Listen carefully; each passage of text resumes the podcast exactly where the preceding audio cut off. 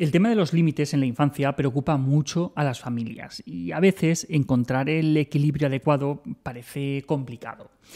Los adultos a veces le damos un enfoque a todo este tema de normas, límites, premios, castigos, que, quizá no nos ayuda y nos trae más problemas que, otra cosa. Vamos a ver eh, un error muy frecuente a la hora de poner límites y vamos a ver cómo podemos evitarlo. Vamos a ver.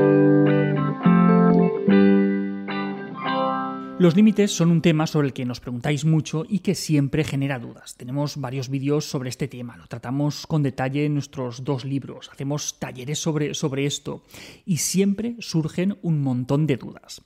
Y como os decía, muchas de las dudas y los problemas eh, surgen de un enfoque por parte de los adultos que quizá no es el mejor.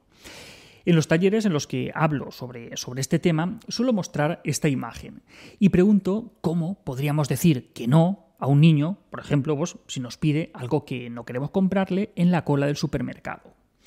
Las respuestas que, se suelen dar son buenísimas y, muestran que, quienes asisten a este tipo de talleres leen un montón sobre el tema y se lo ocurran muchísimo.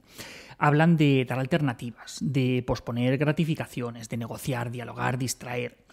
Pero por lo general suele pasarse por alto la respuesta más obvia, simplemente decir que no. De manera calmada y respetuosa, por supuesto, pero a veces toca decir que no. Esas respuestas, lo que os digo, son geniales, pero realmente no están dirigidas a poner un límite, sino a poner un límite y que encima al niño le parezca bien y nos dé las gracias. Y eso es algo que no va a pasar. Antes no había tanta preocupación por cómo poner las normas o, por cómo fijar límites, porque tampoco nos cuestionábamos tanto las, cosas relacionadas con la crianza. No es que las cosas se hicieran arreo, como, como decimos en Valencia, pero tampoco había ningún problema en, en ser autoritario. De hecho, estaba bien visto llevar a los niños así de rectos. Pero ahora las cosas son diferentes. Eh, las familias no quieren caer en ese ordeno y mando, pero tampoco quieren vivir en una anarquía total que, acabe perjudicando a sus hijos. Y precisamente de intentar buscar un, equilibrio entre, entre esos dos extremos, pues viene todo este lío. Porque parece que no, pero sigue costando ser firmes a la vez que afectuosos.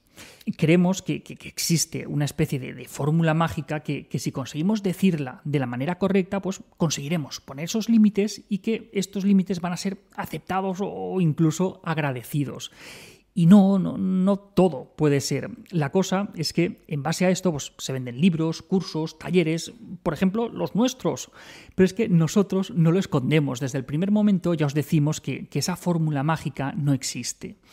Pero es que a veces incluso las familias llegan a utilizar un lenguaje bastante artificial y poco natural al dirigirse a sus hijos, con el objetivo de, conseguir enunciar de manera justa y precisa esa fórmula. Pues no digas pero, mejor di y o describe lo que ves, no juzgues. Eh, a ver, eh, lo que hay detrás de, esas recomendaciones puede tener mucho sentido, pero de ahí a tener la fórmula mágica hay un mundo. Y aquí eh, viene algo que, para mí es clave. los niños son niños, tienen valores y preferencias distintas a las de las personas adultas y está bien que sea así. A la hora de poner un límite, no hay que pretender que lo vean como nosotros y que además nos den las gracias por, limitarles, porque ellos piensan y sienten otra cosa diferente. Podemos razonar o, explicar, pero pretender convencerles o incluso imponerles pensar y sentir como los adultos que no son es muy poco empático y es adultocentrista. Los niños son niños y, por su propia naturaleza quieren hacer cosas que a veces a los adultos no nos parecen bien. No podemos esperar que a ellos tampoco les parezca bien y, muchas veces pues tampoco que, que entiendan ni que compartan porque se lo impedimos. Tienen que aceptarlo, pero no tienen por qué compartirlo. Hay familias que insisten, insisten, insisten en explicaciones esperando que sus hijos hagan suyos esos motivos. ¿Cómo puedes decir que te gustan las chuches con, lo malas que son? Además de un montón de azúcar y son súper malas y al final lo que pasa es que muchos niños sienten que están haciendo algo mal porque les gusten los dulces o por ver la tele, por dar dos ejemplos clásicos. Y al final acaban por decir lo que sus padres quieren oír.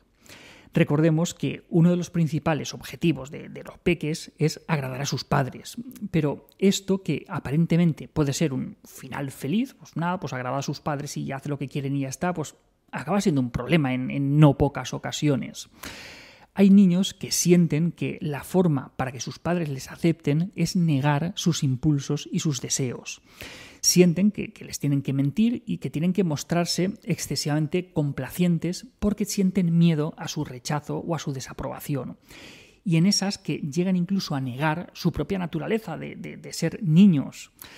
Por lo general, a, la mayoría de peques les gustan los dulces, les gusta la comida basura, les gustan las pantallas, les gustan los juguetes. Es normal que sea así. De hecho, a los adultos nos pasa lo mismo. Por eso los límites los tenemos que poner de forma clara y con las explicaciones justas. No digo que sin explicaciones, pero con las explicaciones justas.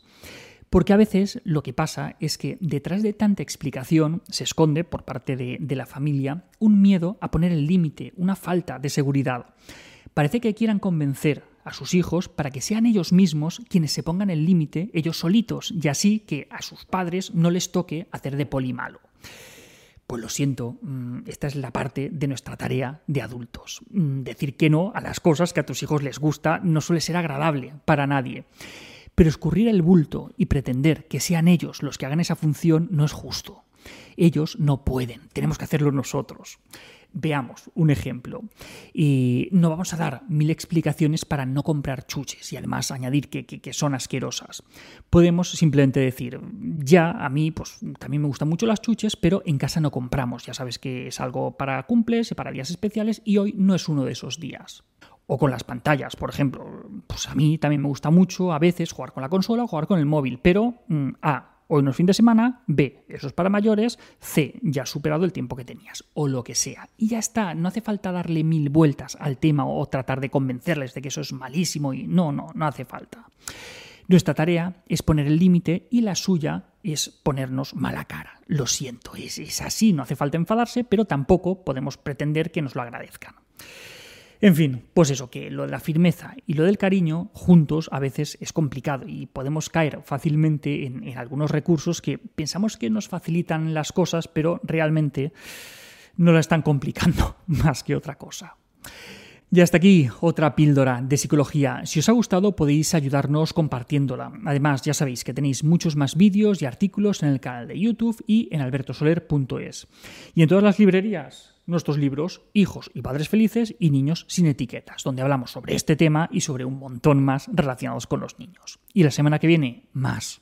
Un saludo.